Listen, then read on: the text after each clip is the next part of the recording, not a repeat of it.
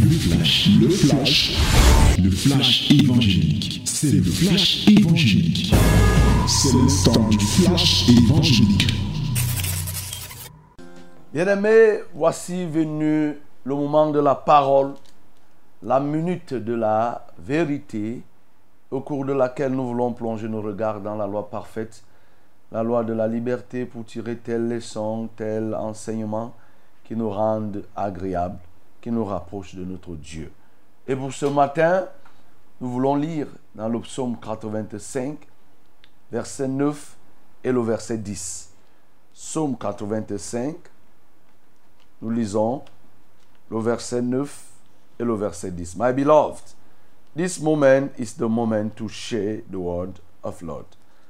You know, if you need to be blessed, you must learn what, what God say. So, you have this morning, we have this morning to read the book of Psalm, chapter 85, 85, verse 9. The book of Psalm, chapter 85, verse 9. Nous lisons 9 to 10, yes. 9 à 10, nous lisons. J'écouterai ce que dit Dieu l'Éternel, car il parle de paix à son peuple et à ses fidèles, pourvu qu'il ne retombe pas dans la folie. Oui, son salut est près de ceux qui le craignent, afin que la gloire habite dans notre pays. Oui, son salut est près de ceux qui le craignent, afin que la gloire habite dans notre pays. Bien-aimés, nous continuons étroitement dans ce que nous faisons depuis un certain temps. Nous parlons de la crainte, de la crainte de l'Éternel. Et la crainte de l'Éternel qui est le commencement de la sagesse.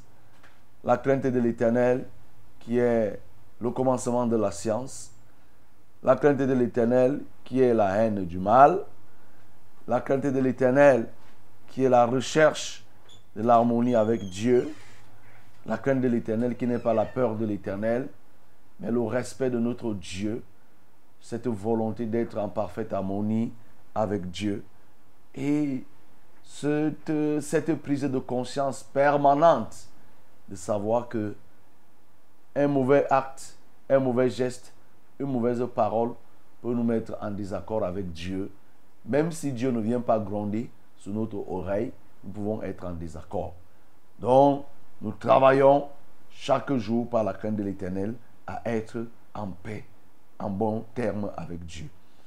Et parce que nous le faisons, ou alors parce que nous sommes appelés à le faire, nous avons des avantages qui en découlent.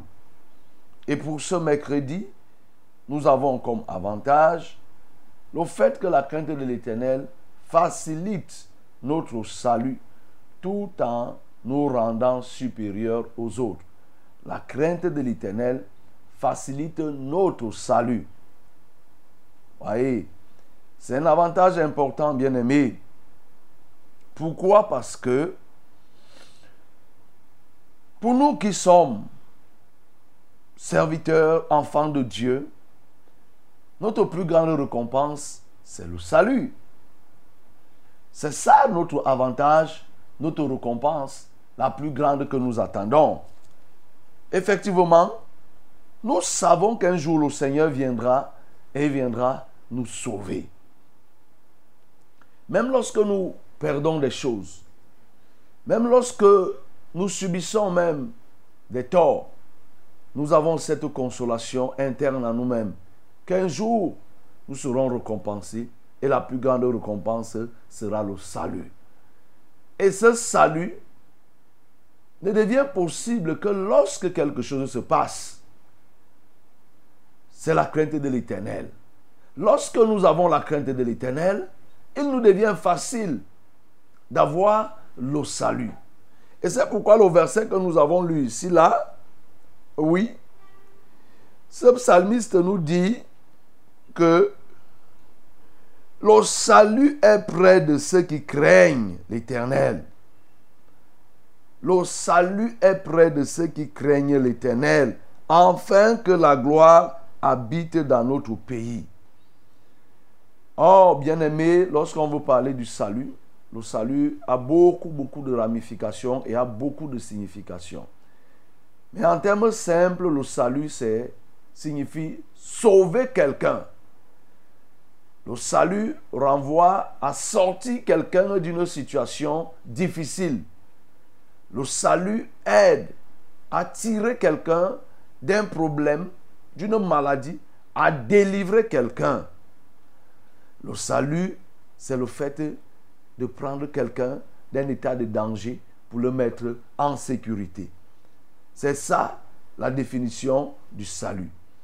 Et selon les cas, le salut joue et nous permet, pour nous qui sommes enfants de Dieu, de nous rapprocher, d'être proches de Dieu. Parce que pour celui qui est sauvé, il est près de Dieu. Oui, parce qu'on est sauvé étant vivant. Des hommes pensent qu'on peut être sauvé et on sera sauvé uniquement à la mort. Non. Quand quelqu'un meurt, tout ce qu'on fait par derrière n'a pas d'influence.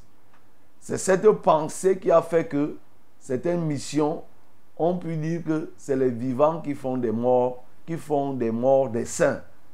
Et on te dit que non, on va rester canonisé parce que quelqu'un qui est humain ne peut pas être saint. Mais si quelqu'un qui est humain ne peut pas être saint, les, les humains, eux, ils peuvent donc en faire de quelqu'un un saint? Non. Si on dit que c'est quand tu meurs que tu deviens saint, on aurait pu dire que seuls les morts font des morts des saints. Et donc, les humains, les vivants n'ont pas un rôle à jouer. Donc, tout ça là, c'est de la fausseté, c'est inutile, ça ne vient pas de Dieu, ce n'est pas biblique, ça ne renvoie à rien, c'est du mensonge. Vous le comprenez. Mais pour celui qui craint Dieu, le salut est proche de lui.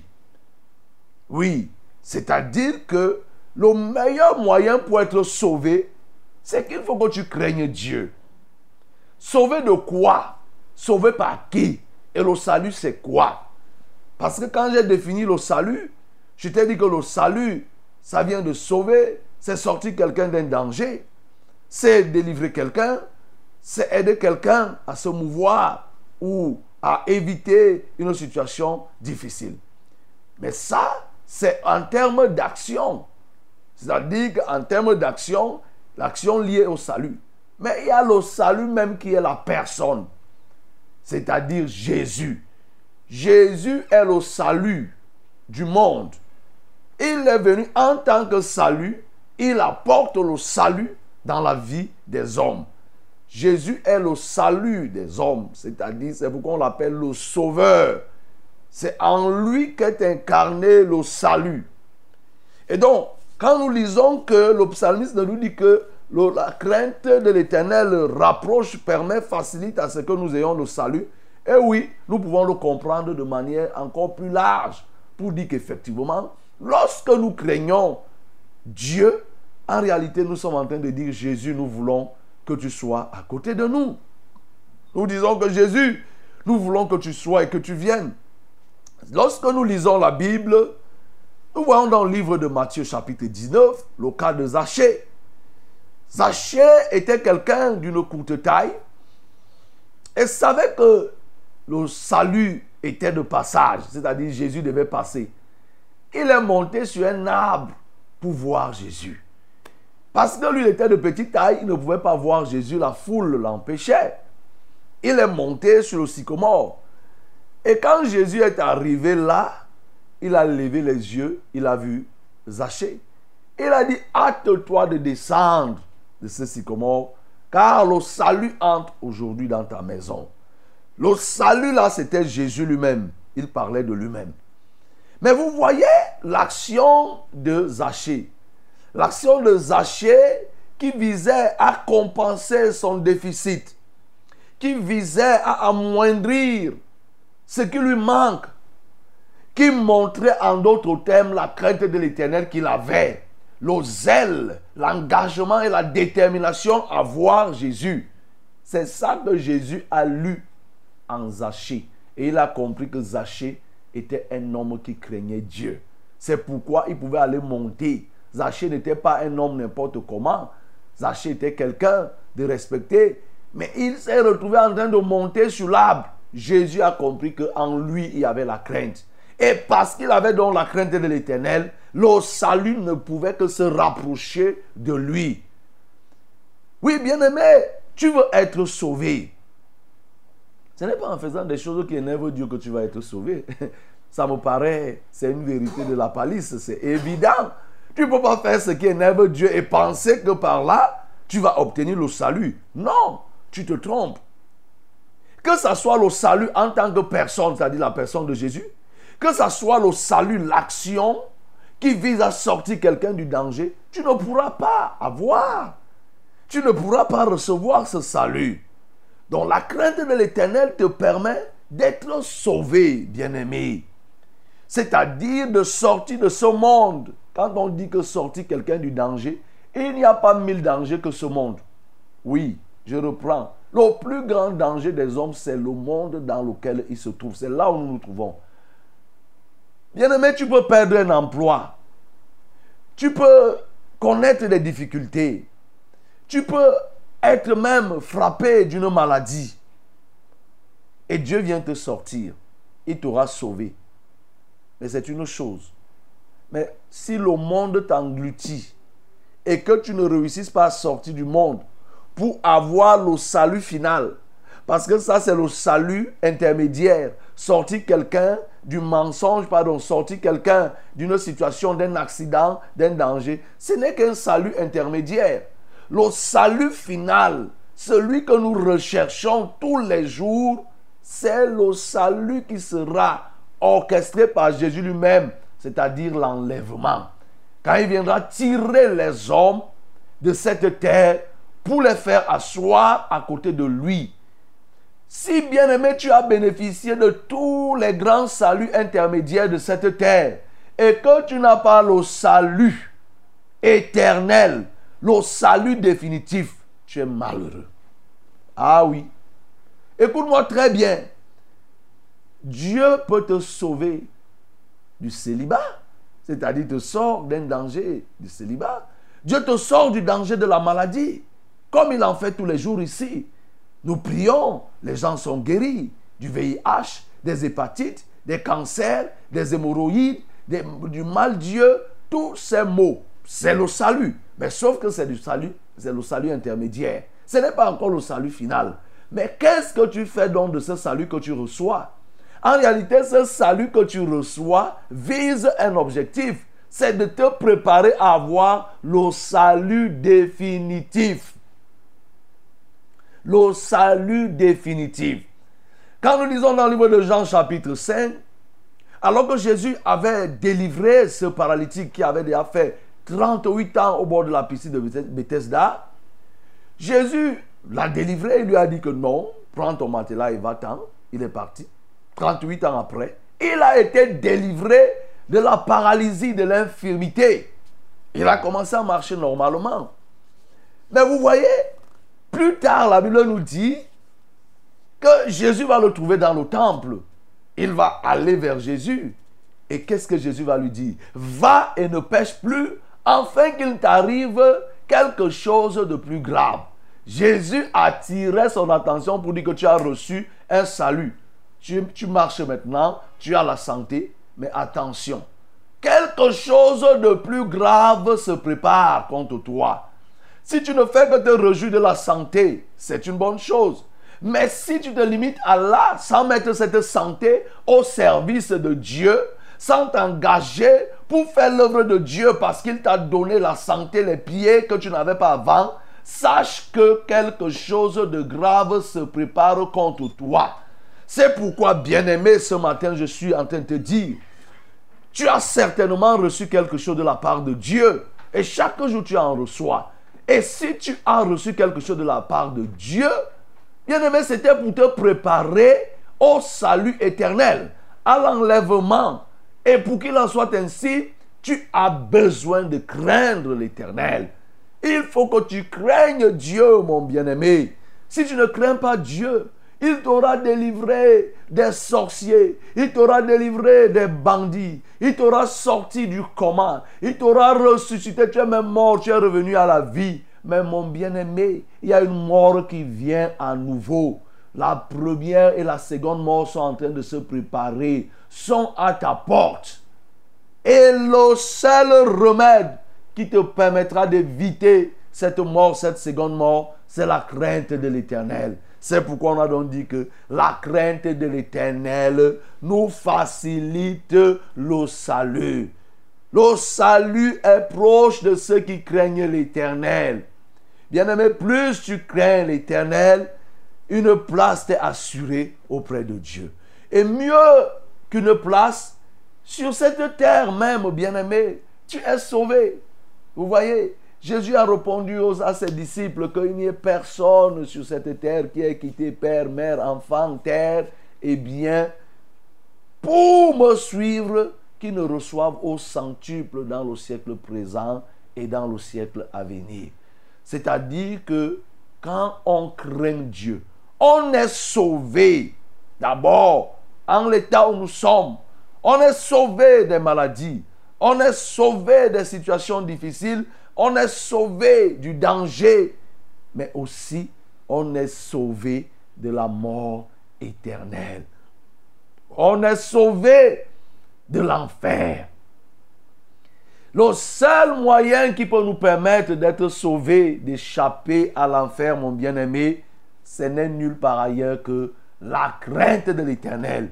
Il faut que tu craignes l'éternel pour être sauvé du danger de la mort, du danger de l'enfer. Oui, c'est le danger le plus grave. C'est la chose la plus dangereuse. Oui, si vous me permettez la répétition, c'est le danger, vraiment, si on peut dire, le plus dangereux. Oui, parce que là, il n'y aura pas moyen de refaire. Il n'y aura pas machine arrière. Il n'y aura pas possibilité de se repentir à ce moment. Lorsque les portes de l'enfer seront ouvertes, il n'y aura pas, lorsque le jugement sera proclamé, il n'y aura pas moyen de se repentir. Il n'y aura pas moyen de dire que Seigneur, oui, je veux changer. Il n'y aura pas moyen. C'est pour ça que c'est une sentence péremptoire, définitive, qui ne, se, qui ne, qui, qui ne peut même pas être remédiée. Crains donc l'éternel. C'est pourquoi, mon bien-aimé, ce matin, il faut que tu fasses ce que l'apôtre Paul avait dit aux Philippiens. Dans Philippiens chapitre 2 au verset 12, il dit ainsi, mes bien-aimés, comme vous avez toujours obéi, travaillez à votre salut avec crainte et tremblement. Non seulement comme en ma présence, mais bien plus encore maintenant que je suis absent. Travaillez avec crainte et tremblement. Crainte et tremblement de quoi? Crainte et tremblement de qui? De l'éternel. Travaille avec crainte de l'éternel. Travaille avec tremblement devant l'éternel. Sachant que tu peux perdre le salut. Travaillez à votre salut. Mon bien-aimé, travaille.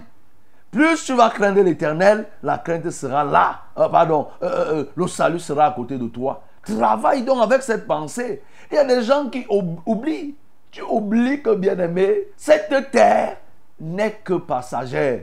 Nous sommes en escale sur cette terre et nous sommes en partance quelque part.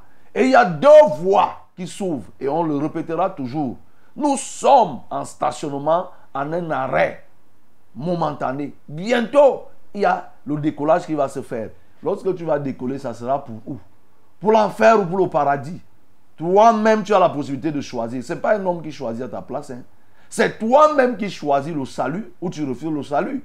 Jésus a dit à Marthe, Marthe, tu t'inquiètes et tu t'agites pour beaucoup de choses. Marie a choisi la bonne part qui ne lui sera jamais ôtée. La bonne part là, c'est le salut. La bonne part là, c'est la crainte, c'est la crainte de l'éternel qui provoque cette bonne part. C'est-à-dire quoi? Le salut. Marie était assise au pied de Jésus pour écouter la parole. La parole ayant pour finalité de t'apporter quoi? La crainte de l'éternel et le salut. Donc c'est pourquoi, bien aimé, c'est toi qui choisis. Choisis donc ce salut ce matin. Et ce n'est pas parce que tu as choisi le salut que tu seras un pestiféré, que tu seras un marchepied pour les hommes, que non. C'est là qu'on a dit que la crainte de l'éternel fait quoi? Facilite le salut, mais permet aussi d'être supérieur aux autres. Oui, bien aimé, quand nous avons lu d'entrée de jeu les versets, les versets que nous avons lus, c'est Deutéronome 28, à partir du verset 12 que nous avons lu. Il dit que tu seras la tête et non la queue. Tu seras en haut, jamais en bas. Tu prêteras et tu n'emprunteras pas. Si tu obéis au commandement, si tu crains l'éternel, tu seras ainsi. Ah, c'est très important, mon bien-aimé. On t'a certainement fait croire que ceux qui servent Dieu sont des laissés pour compte. C'est-à-dire des gens qui ont raté, des attardés mentaux, des gens qui ont perdu le chemin. C'est parce qu'ils n'ont rien eu à faire qu'ils se retrouvent avec la Bible. Détrompe-toi, non. Dieu a prévu la supériorité. Il réserve la supériorité à ceux qui le craignent. La supériorité envers les autres. Nous connaissons dans le livre de 2 Rois chapitre 3 l'histoire de Salomon. Salomon craignait Dieu à ce moment, dans ses débuts. Dieu lui a donné la supériorité sur tous les hommes de son époque en termes de sagesse, en termes de puissance, en termes de richesse. C'est Dieu qui a donné à Salomon, mon bien-aimé. Donc, ne te dis pas que s'engager à servir Dieu voudrait que tu sois toujours un marchepied que les gens vont traîner. Non. L'élévation ne vient ni de l'Orient ni de l'Occident, mais l'élévation vient de notre Dieu. Dieu est celui qui élève. Et il élève qui? Il élève ceux qui le craignent. Il donne la capacité à ceux qui le craignent de se positionner. C'est pourquoi quand nous lisons dans le livre de Néhémie chapitre 7 verset 2, nous voyons que Néhémie n'était qu'un serviteur du gouverneur là-bas. Mais quand il est arrivé, il a rebâti la muraille, il est devenu chef des chefs. Parce que là-dedans, il y a les chefs. Mais Néhémie était le chef. Il s'est retrouvé comme étant chef. Pourquoi? Parce que Néhémie craignait Dieu. Nous avons regardé, quand nous avons médité sur le livre de Jérémie et par la suite le livre de Daniel, mais vous avez vu qui est Daniel La Bible nous dit que Daniel avait un esprit supérieur. Un esprit supérieur était donné à Daniel parce que Daniel craignait Dieu. Bien-aimé, si tu crains Dieu, Dieu peut te donner un esprit supérieur. Un esprit pour dominer, un esprit pour conduire, un esprit pour commander, un esprit pour être devant, un esprit pour l'idée, un esprit pour être la tête, un esprit pour que tu sois supérieur aux autres. Supérieur en quoi?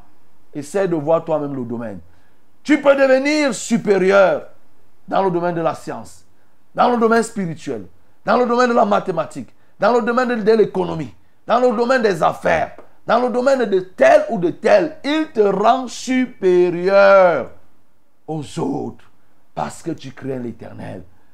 Bien-aimé, tu as longtemps négligé et tu t'es battu à chercher les moyens pour t'élever, pour te placer. Mais voilà le véritable moyen. Voilà le véritable moyen, bien-aimé. Dieu peut te donner la capacité, parce que tu le crains, d'avoir. Il te donne une de ses formules. Dieu a beaucoup de formules. Vous voyez, les hommes ont créé des formules, ils ont des formules. C'est une formule qui fait que l'avion vole. Hein. Vous voyez, l'avion qui est là en l'air, c'est une formule, formule qui est déployée. Ah oui. Vous voyez les, les, les, les, pirogues, les bateaux qui sont sur les mers et qui euh, euh, euh, circulent normalement. Mais c'est des formules qui sont mises en place. Comment il faut faire pour que ça résiste au vent, comment faire et tout, et tout, et tout.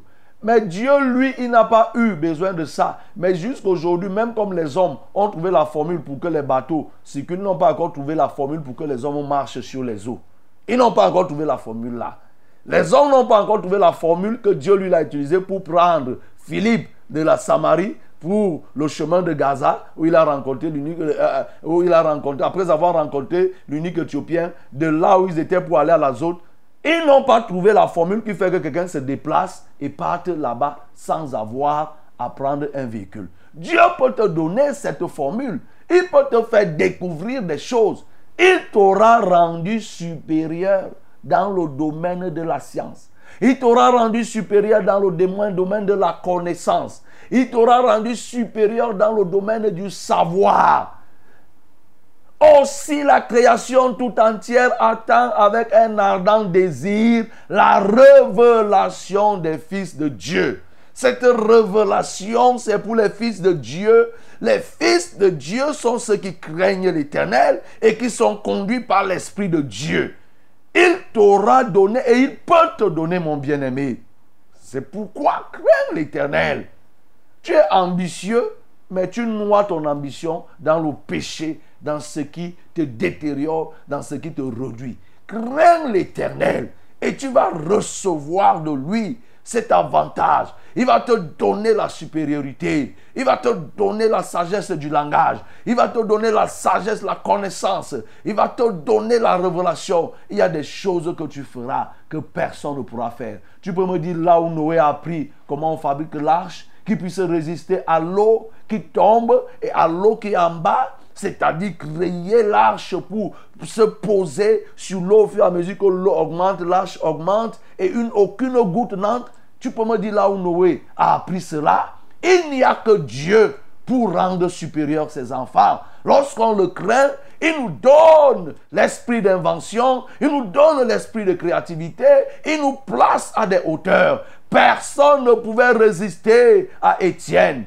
Oui, la Bible me dit dans le livre de Actes chapitre 6, Étienne était un homme plongé dans les Écritures, fervent d'esprit, rempli de sagesse, et personne ne pouvait le contester, ne pouvait résister à la sagesse. Quand il parlait, tout le monde se taisait.